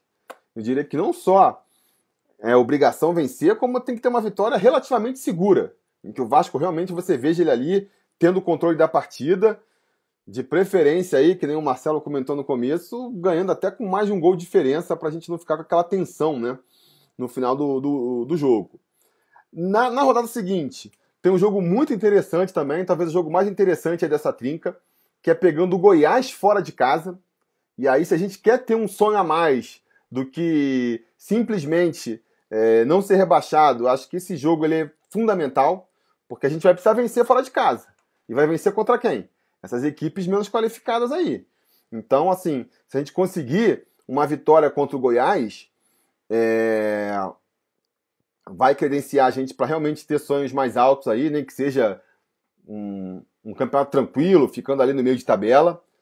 Precisa vencer algum jogo fora em algum momento, né? Não é possível que a gente não consiga vencer. E fechando aí essa trinca, o jogo contra o Flamengo, que novamente pegando uma equipe mais qualificada, que está lá na parte de cima da tabela, e aí vendo, depois de um tempo, depois de não sei quantas partidas do Luxemburgo, se o time ainda está azeitadinho ali para fazer um jogo de igual para igual com o adversário, porque Acho que foi o Marcel também que estava levantando a questão do, do Luxemburgo blindando o elenco, chamando a responsa, que ele vai negociar o salário e tal. E tudo isso ajuda muito se ele resolve o problema, né? Quanto tempo vai funcionar ele falando, não, galera, deixa comigo, eu vou resolver, eu vou discutir. E ele realmente está chegando ali na televisão e falando assim, pô, se não pagar salário não dá, não paga meu salário, mas paga dos caras e tudo mais. Mas esse discurso ele funciona durante o momento. Se passar um tempo e o salário não pingar, os caras, ah, pô, o cara tá falando da boca para fora. Então nisso ele pode acabar perdendo o grupo, né? Então é importante ver ali se a diretoria vai conseguir resolver essa questão e se ele vai continuar conseguindo aí com essa parte motivacional. E aí é interessante, né? Ver aí. Até agora está funcionando. Será que daqui a três rodadas ainda vai estar tá funcionando? Vai ser esse teste importante também. Minha expectativa para esses três jogos seria, pô, tem que ganhar do CSA o mínimo, né? Acho que no mínimo cinco pontos. No mínimo cinco pontos. Ganhar do CSA, empatar com Goiás, empatar com o Flamengo. E no máximo que dá para sonhar ali, vou botar um. Sete pontos, vai. Ganha do Goiás fora. Não vou botar a gente é, ganhando do Flamengo aí, porque não acho impossível, né? Mas sendo mais modesto aqui, né? Porque pelo que a gente viu contra o Palmeiras, por exemplo, eu acho que o Vasco ainda tá com o elenco meio curto para jogar contra equipes mais qualificadas. Vamos ver, de repente ali na camisa a gente consegue pesar, mas estou botando aí o Vasco fazendo entre 5 e 7 pontos para mim é a meta. Abaixo disso, vou ficar preocupado. Acima disso, aí acho que eu vou empolgar. Se a gente conseguir fazer 9 pontos, né? Porque mais do que 7 só se fizer 9. E aí, somando com, com os jogos até agora, pô, vai ser uma sequência aí de 5 jogos invictos, é, 13 pontos em 15 disputados, aí, aí é, é para empolgar e vai ser difícil de segurar a empolgação da galera. Qual é a projeção que vocês fazem aí para esses próximos três jogos, Lucas? Qual que é a sua projeção? Então, o jogo do CS é fundamental. Tem que buscar os três pontos. E o jogo do Flamengo é próximo ali do jogo da Libertadores que eles vão ter contra o Internacional. Então acho que eles vão ali com um time meio mistozinho ali, mas o time misto deles é relativamente bom. Contra o Goiás, é um jogo bem difícil mesmo. Eles jogando em casa, são bem chatinhos. Porém, dá pra buscar vitória com certeza. Pô, o meio campo deles, Giovanni Augusto, Marlone, Os caras tudo que vieram daqui, com aquela zaga lá, com. Como é é o nome dele? Rafael Vaz. Pô, a gente tem que buscar essa vitória com certeza. Mas pra mim, nesses três jogos é mais difícil contra o Flamengo. Porque é um time bem forte mesmo. Infelizmente, a gente vem perdendo para eles, infelizmente, vem tomando o sufoco deles. E, mas eles vão. Eu, eu acho, na minha opinião, eles vão vir com o time reserva para esse jogo, porque é próximo da Libertadores. E só, só adiantando um pouquinho mais aqui. Para mim, depois do jogo do Flamengo, o Vasco vai ter uma das sequências aí um pouco complicada, porque pega o São Paulo com Daniel Alves, chegando agora, né? Pega o Cruzeiro e depois pega o Bahia em casa. Para mim, tem que fazer os pontos aqui, porque depois a situação vai dar uma complicada. É, eu acho assim. Eu, eu, vejo os três jogos aí, pô, Vasco ganha com certeza do CSA, tem totais condições de ganhar do Goiás, tem condições de ganhar do Flamengo também. Mas até por conta daquela questão que a gente estava falando antes, de que o Vasco joga sempre no limite, e aí tá sempre ali na, dependendo da sorte, é difícil de acreditar que o Vasco vai dar sorte em três jogos seguidos e, e acabar com três vitórias, né? É mais por essa questão aí de não conseguir ver essa constância no Vasco que eu não boto aí os nove pontos. Porque se for analisar só pela individualmente cada jogo, acho que o Vasco tem totais condições de, de ganhar os três jogos, entendeu? O que, que você acha aí, Marcelo? Eu vou fazer. Dessa vez eu vou fazer um pouco diferente. Eu vou encarnar o nosso grande conselheiro Sublimação, mandar um salve para ele e dizer que é vitória contra o CSA, vitória contra o Goiás e vitória contra o Flamengo. São nove pontos ali. Ele projetou sete vitórias seguidas. Ser mais modesto, vou projetar só três. é, não, até por, causa, por conta do que o, o Lucas falou.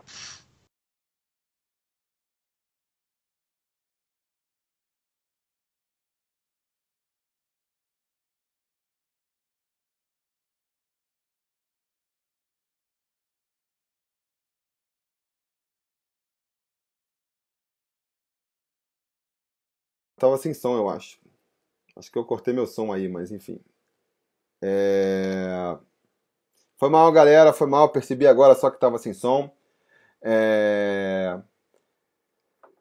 O Heraldo tá falando aqui, ó, os últimos trabalhos do Luxemburgo não foram muito bons, mas ele vem surpreendendo o Vasco. Que que se, a que, que se deve essa evolução do próprio Luxa? Eu não sei, assim, eu acho que. Não sei se houve uma evolução do próprio Luxemburgo, não. Acho que ele. São duas questões aí, né? Primeiro, o grande desafio do Luxemburgo é daqui a um tempo, porque nos últimos, nas últimas passagens deles por outros clubes, é, ele começou, normalmente ele começou bem e depois que foi tendo um desgaste ali, né? E mas mais do que isso, eu acho que tem uma questão também de expectativa. A expectativa é, em, em, relação ao time do Vasco estava muito baixa. Então ele conseguiu ali só ajeitar a casinha e a galera já está satisfeita com ele, né? Quando você pega um clube mais é, e ele tava, quando ele, normalmente, né, até começar a cair o prestígio dele, ele estava pegando clubes mais lá na ponta. Ali a cobrança é muito maior. O pessoal tava, por exemplo, falando: é, Ah, não, tomara que o Filipão não caia, porque se o Filipão cair, o Palmeiras vai atrás do Luxemburgo. Se o Luxemburgo fosse pro Palmeiras, a cobrança ia ser muito maior. Não bastava fazer um timezinho arrumado ali, que se segura nas pontas, entendeu? Então, acho assim: é, quando você pega um time mais, mais fraco tecnicamente, a cobrança em cima acaba sendo menor também. E por isso que ele acaba se beneficiando um pouco. Não sei. Eu até comentei quando ele chegou. Eu falei, cara, o Luxemburgo, ele tá pegando uma situação perfeita aí. Porque se cair, a gente talvez agora não defenda isso, porque já mudou o clima, mas na época que ele chegou, sete derrotas seguidas, sei lá, seis, né? É... Qual que era a perspectiva da galera? Se cair, caiu apesar do Luxemburgo, porque ninguém vai fazer milagre, o time era muito ruim. E a partir daí, qualquer coisa que ele conseguisse já ia ser mérito dele. Então ele também chegou numa situação muito confortável, né? É, não sou, não acompanhei de perto a, a carreira do Luxemburgo aí nos últimos tempos, mas a, a, impressão que eu tenho é mais ou menos essa. O que, que você acha, Marcelo? Eu acho que um, um pouco é da. Eu acho que ele estava um pouco, talvez aqui, só ele mesmo para responder essa pergunta, mas eu acho que o Luxemburgo estava um pouco é, na zona de conforto, talvez, é, com, e não querendo se envolver tanto, ou, ou, ou, achando que bastava não se não mergulhar de cabeça para fazer um trabalho um trabalho excepcional, porque real, realmente ele é excepcional, e eu, isso ficou provado em anos que ninguém dava jeito no time do Vasco. Ah, o Vasco está jogando um time de um padrão. Então, assim, há muito tempo que eu não via ninguém fazer isso, porque também se a gente volta no tempo, o último time de sucesso do Vasco, e não considerando esse nosso agora de sucesso, mas o time do o time do Ricardo Gomes, por favor, o time do Ricardo Gomes naquela época, campeão da Copa do Brasil, tinha o Alan, tinha o Juninho, tinha não tinha o Juninho na Copa do Brasil, uma vez depois tinha o Diego Souza, era outro time, né? Então assim, eu acho que ele cansou de, da, da, da, da, mídia, principalmente, falar que ele tinha morrido para o futebol. Chegou a hora que deu um clique, veio a oportunidade e falou: não, eu vou provar para todo mundo que todo mundo está errado, que mostrar que o Luxemburgo é o Luxemburgo. Acho que tem, tem, tem muito disso, eu acho também. E até como ele está querendo começar essa carreira de manager mais para frente, ele quer encerrar talvez a carreira dele como treinador com chave de ouro, com um projeto bem encaminhado, um projeto bem feito, né? Então eu acho que, que, que muito vem disso, eu acho, da, do próprio Luxemburgo. E, e, e não sei vocês, né? O pessoal que está assistindo e vocês dois aqui que a gente está debatendo, mas eu via o, o, Luxemburgo nas entrevistas quando ele dava, os trabalhos anteriores, de 5, 10 anos, meio assim que parecia. É, é, não vou dizer, até pela idade dele dizer que ele tá, soltava alguns discursos que eram um pouco imaturos, assim, algumas palavras que não deveriam ser ditas. Eu vejo ele muito focado. As palavras dele, eu vejo um cara extremamente inteligente hoje na escolha que ele fala nas entrevistas. Ele está muito focado, me parece. E se um cara que nem ele se foca, a coisa anda, porque competência para ele não falta, né? Até ontem teve algum programa esportivo que eu estava vendo que falaram, alguém levantou a bola que, que ele era o maior treinador. Eu não duvido disso também, porque se a gente pensa num. Pode até ser, não estou dizendo que é, mas não descarto ele ter sido o melhor treinador do brasileiro até hoje. Só que, talvez ter o Tele Santana, ter o próprio Murici, que era muito bom, outros para trás que eu não, não cheguei a acompanhar, mas até próprios comparando o Filipão e o, e o, o, próprio Filipão que ganhou uma Copa e o Vanderlei. Eu acho que tem um abismo ali de, de, de, de competência, de talento para leitura de jogo entre os dois. assim. Então acho que ele se focou. Foi uma, uma convergência de fatores. O Vasco está numa situação difícil, como o Felipe falou. Ele pensou a oportunidade perfeita para eu entrar, porque o risco para mim é menor. Se eu, se eu entro e não dá certo, eu não levo, mas se eu, se eu pego um clube desse que está tá embaixo e levanto, ele vai lá para cima, meu nome vai lá para cima, ele abraçou essa ideia, e eu acho que tem muito a ver com todos esses fatores assim. Então, por enquanto eu posso dizer bom que está dando as coisas estão indo certo e estão dando certo e ele está desempenhando esse papel. Mas eu acho que é um, foi o cara certo no lugar certo. E até posso entrar na fila do perdão aí, porque o que eu falei do pro Renato Vaz ali no que ele era, o, acho que o único que defendia mais incisivamente a contratação e até falar para ele: não, não pode, não dá. O cara lá do outro lado, não tem como. E o Renato falava e falava, falei: não, não é possível, ele acertou. e a gente tem que ser assim na vida: quando a gente erra e o outro acerta, tem que reconhecer que ele estava errado e ele acertou. E, e, a leitura dele foi perfeita, porque isso está acontecendo, né? É, isso aí. Falar só aqui então umas, umas, uns comentários. Primeiro, Saudade da época que o grande dilema do Vascaíno era se Felipe e Juninho podiam jogar juntos, né? O problema do, da época do Ricardo Gomes era se Juninho e Felipe podiam jogar juntos. Saudade dessa época. É, o Leonardo Mota, aqui também, conselheiro, tá falando que o Lucha não vai para o Palmeiras porque ele acredita no projeto, no projeto que ele tem com o Vasco. Tomara. É, eu acho também que o Rogério Maia também está falando aqui, ó, o Grêmio em 2006 era parecido com esse Vasco e o Lucha levou ao terceiro lugar no campeonato. Vamos torcer para ele repetir aí essa campanha. E finalmente um comentário que eu também acrescentar, outra coisa que eu acho que foi muito importante ali do Luxemburgo para ajeitar o time, é, é justamente essa moral que ele tem no, no meio do futebol, entendeu? Então, uma moral que tem, já comentei nos vídeos, serve tanto para baixo quanto para cima. Ele tem tanto moral, ele chega ali e, e os, os, jogadores acreditam nele, né? E confiam, porque é um treinador mais, mais consagrado. Às vezes outros tentavam ali e não conseguiam, porque o jogador não comprava o discurso, né? E mesma coisa vale para cima. O cara chega pro Campelo, chega lá para esse mazuco, então o cara fala, maluco, tem que ser assim. E os caras escutam e respeitam, entendeu? Então, num clube tão desorganizado, a estrutura do futebol é tão desorganizada, de repente chegar um cara com essa moral ajuda bastante também. É... O que, que você acha, Lucas, disso aí? Então, eu tava querendo falar que saiu um, meio que um estudo que eu vi na, na se não me engano, foi na Fox Sport, nos últimos três ou quatro trabalhos do Luxemburgo, é, nos, cinco, nos cinco ou nos seis primeiros jogos, ele tem bons resultados. É esse fator que ele, esse fator determinante, que ele chega, vamos ganhar, não sei o que, fala. Depois disso, parece que ele não consegue obter esses mesmos resultados. Parece que ele perde um pouquinho o time, o rendimento do time cai, e ele não consegue segurar meio que esse fraco rendimento do time e a pressão da torcida, né? Que a torcida vem em cima, ah, rendimento caiu e tal. Eu acho muito bom a gente ficar atento nisso, porque já tem o quê? Cinco, seis jogos, né? Que ele tá, cinco, sete, eu acho. E daqui para frente a gente observar a sequência dele, porque esse estudo aí foi bem importante. Acho que foi os últimos quatro times dele. As cinco, seis primeiras partidas, pum, chegou, disparou, aí depois o rendimento caiu bastante dos times que ele estava dirigindo. É, eu acho que vale pro Luxe, vale para qualquer um, na verdade, né?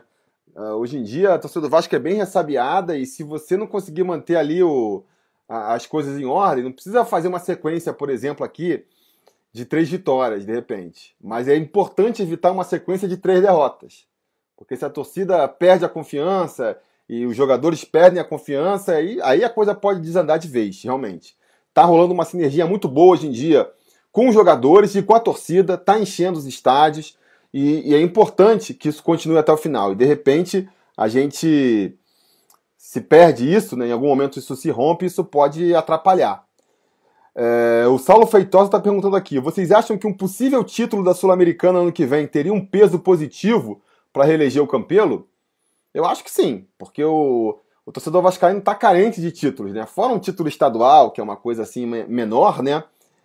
qualquer outro título, mesmo da Sul-Americana, eu acho que, que a torcida do Vasco receberia com bastante agrado assim e poderia influenciar. Né? Não, acho que é definitivo, que a gente já comentou, mas eu acho que seria um bom cabo eleitoral assim para o Campelo. Acho que seria uma, um título valorizado pela torcida. Vocês não acham? Lucas, fala você aí. É, até porque, acho que se não me engano, né, o, o Roberto Dinamite conseguiu um título, assim, acho que no último ano dele, né, a Copa do Brasil. Que naquela época o Uruguai estava vindo forte, aquele título lá dele foi bastante. É, determinou, determinou bastante a reeleição dele.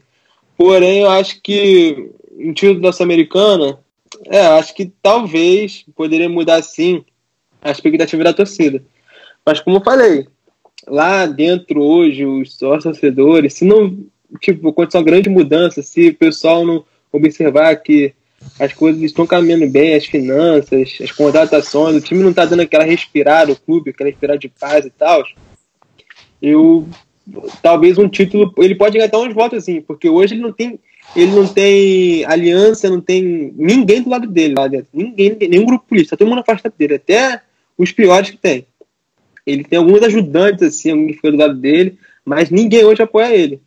Por isso que eu acho que para a próxima eleição eu acho muito difícil mesmo, muito difícil. É, ajuda, difícil. mas não é decisivo, né? Ajuda, mas não, não vai ser um título na Sul-Americana que vai fazer, né? Agora, vai ser um título. Fala aí. Se, pode ter um pensamento, porra, se o Campelo ganhou, o outro então, porra, vai continuar o trabalho, sei lá, pode, pode ser pensamento, mas tudo pode mudar. O bom é até fazer uma enquete, é, é, botar uma enquete. Você trocaria o título da Sul-Americana pela reeleição do Campelo? Aí ver quanto que daria. Boa, realmente é uma... Mas a gente não. É, é, Mas eu acho que a gente não está em, não tá em, em, posição de recusar título, né? E ainda mais que a Sul-Americana classifica para a Libertadores de forma direta, então acho que sim, né? Continua classificando direto, né? Para esse ano ainda e é, então acho que não, acho que, que sim, mas não é um fator determinante para a eleição. Determinante é importante, mas não seria determinante, eu acho. A eleição do, do Vasco talvez seja a coisa mais complicada do, do, do universo e mais imprevisível da, da história da humanidade até hoje. É muito difícil decifrar o que vai acontecer. Qualquer prognóstico é, é, é ser leviano e ser oportunista, eu acho. É muito difícil fazer. Boa. Bom, vamos caminhar então aqui para o final dessa live, né? Nem sei quanto tempo de transmissão está aqui, mas está bastante tempo já. É... Na rodada final, vou pedir para vocês aí então é... já anteciparem o seu palpite aí do bolão sobre Vasco. Lembrando que quem aí apoia o canal pode participar também do bolão sobre Vasco, virar o gato mestre da rodada e concorrer a uma camisa sobre Vasco no final do ano e ser eleito, mais importante, teu grande título de conselheiro gato mestre da temporada. É, então vou pedir, ó, já dá o palpite de vocês aí, quero que vocês digam o placar da partida e quem vai fazer os gols do Vasco. E aí o palpite que vocês vão dar aí já vai ser o palpite oficial que eu vou botar lá no, no grupo do Facebook como o palpite de vocês pro bolão sobre Vasco. Vou começar pelo Marcelo dessa vez. Marcelo, qual que é o seu palpite para Vasco e CSA domingo, 7 horas da noite, lá em Cariacica. Vamos de 2 a 0. Deixa eu pensar aqui. Pikachu. Pikachu e quem que eu vou botar? Pikachu. Vamos, vamos de Pikachu e Marrone. Agora vamos então para o palpite do Lucas. Então, a pessoal eu acho que não vai concordar muito comigo, mas eu vou ser bem conservador, porque vai ser um. Como é que eu posso dizer? Um, quem tem que vai ser difícil, contigo, porque pelo esquema de jogo do Vasco. é a realidade. Você tem que acertar é. o placar. porque, tipo, pelo, pelo esquema de jogo do Vasco, eu acho que vai ser bem difícil o jogo, porque o Vasco não é um time que propõe o jogo, o CSA é um time que se defende. Na minha opinião, Vai ser 1x0 gol do Marrone. 1x0 gol do Marrone. Boa. Ah, cara, eu acho, concordo com o seu palpite pé no chão, mas eu acho que, pô, a gente tem que conseguir uma vitória um pouquinho mais tranquila no campeonato aí. E se não for contra o CSA em casa, vai ser contra quem, né? Eu espero ali o Espírito Santo lá, a galera lá em Cariacica lutando lá, o Kleber Andrade e o Vasco partindo para cima. Posso só fazer um adendo? Eu lembro que tu fez essa fala aí quando no jogo do Havaí, lembra? É, não. Então não vamos zicar essa é que se não for contra o Havaí, com quem que será? É verdade, é verdade. Porque o, o Havaí, apesar do CSA ser o elenco aí mais, mais fraco do campeonato, né? Mais financeiramente, assim, mais com menos investimento, o Havaí consegue estar tá pior do que o CSA. Acho que o Havaí é o único time que não venceu no campeonato ainda, está na lanterna. Então, não. realmente, é verdade, eu vou repetir o discurso aqui torcendo para que o momento do Vasco seja diferente né, e o Vasco consiga aí se impor. Uh, vou ser humilde também, vou botar 2 a 0 aqui, nada de goleada. E vou botar o Thales Magno fazendo um gol. Thales Magno vai fazer um gol. E o outro, uh, deixa eu ver aqui quem pode ser o outro ali. Tem o Thales, tem o Marrone, tem o. Ah, o Raul, vai. Raul aparece às vezes ali como um elemento surpresa. Pode ser um bom nome. Então vou botar Raul e Thales Magno é, fazendo os gols aí. Beleza, galera? Então é isso. Vamos encerrar aqui a nossa live. É, agradecer a todo mundo aí que participou. Foi uma live meio beta teste. Agradecer especialmente o Marcelo e o Lucas aí, que estão desde as nove aí, ralando para tentar botar essa live no ar. Hum. vamos, vamos pro boa noite no... Vai lá, Marcelo, manda seu boa noite aí, depois o Lucas e aí a gente encerra. Então, boa noite aí para todo, todo o pessoal que está assistindo a live, né? Os vascaínos principalmente, porque tem secador aí que assiste a live também, mas só para os vascaínos o boa noite hoje. Então, e também dizer que pessoal que, que não conhece, que assiste para se inscrever no canal e, e apoiar o canal que muito legal, até a gente fez um grupo aí que fez bastante amizade também, né? A gente discute bastante coisa dentro do, do, do grupo é bem legal de visão, é uma, uma, uma discussão qualificada bem legal. Acho que apoia o canal, apoia o Vasco está em evidência e é isso aí. Boa noite para todo mundo. Agradeço mais uma vez o Felipe pela oportunidade de participar e ao Lucas aí pela parceria aí né, na, na nos comentários aí junto com o, junto com o Felipe. Muito obrigado. E boa noite. Né? Valeu, valeu, Marcelo. É, cara, o, o torcedor vascaíno que apoia o Sobre Vasco é um torcedor qualificado, entendeu? Que gosta de uma análise mais hum. profunda. Hum. E é por isso é que o nosso grupo lá é, é um grupo que tem umas discussões mais, mais interessantes. Muita galera é, envolvida ali também com o dia a dia, traz muitas informações é, mais aprofundadas, né? Então realmente é um grupo bem legal. Eu também fico bem orgulhoso de ver é, o grupo lá. Inclusive fazer o conselho para quem apoia o canal e não está no grupo entrar. Tem ali, a maioria está lá dentro, mas tem muita gente que apoia uhum. e que não está no grupo do WhatsApp, porque deve achar que é chato, é muita mensagem. Realmente é muita mensagem, mas você pode mutar o, o grupo eventualmente. Mas eu repito, a qualidade lá da, da discussão é sempre muito bacana. É... Acaba rendendo várias pautas, né? várias discussões que acabam virando vídeo surgem lá no canal. Isso posto, vamos para o boa noite aí do Lucas Paulo. Então, primeiramente aqui eu quero é, convidar o pessoal a se inscrever, virar membro. E, pessoal, e é, o pessoal de fora do Rio, quero convidar também, porque pode ser uma das poucas oportunidades para esse pessoal que não tem contato diretamente com a torcida do Vasco. E eu quero convidar eles a, a se inscrever e virar membro, porque lá tem, pô, todos os dias a conversa super sadia, conversas de torcida, São Januário, investimento, tudo. E eu quero convidar principalmente você, que é de fora do Rio, a se inscrever no canal, a virar membro. E é, é uma das poucas oportunidades que vocês vão ter de participar diretamente da, da, da torcida do Vasco do Brasil. Lá tem pessoas do Nordeste, do Sul, Sudeste. É uma boa oportunidade para vocês. E estou aqui para deixar meu boa noite, agradecer o Tirugs, agradecer o Marcelo por essa oportunidade.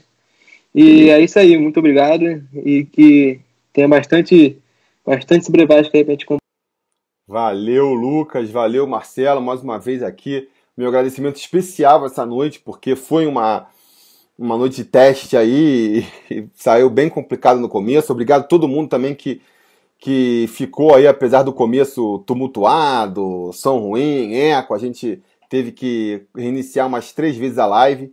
Espero que na semana que vem a gente já consiga fazer uma live mais sem tantos problemas.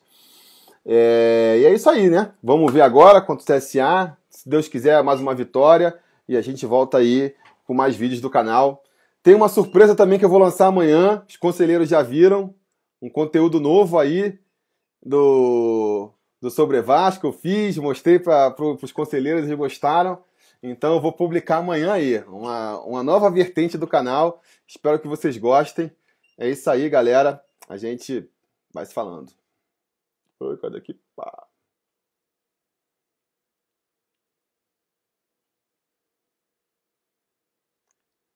Cara, tem um delay longo aqui que eu vou esperar para dar o end stream.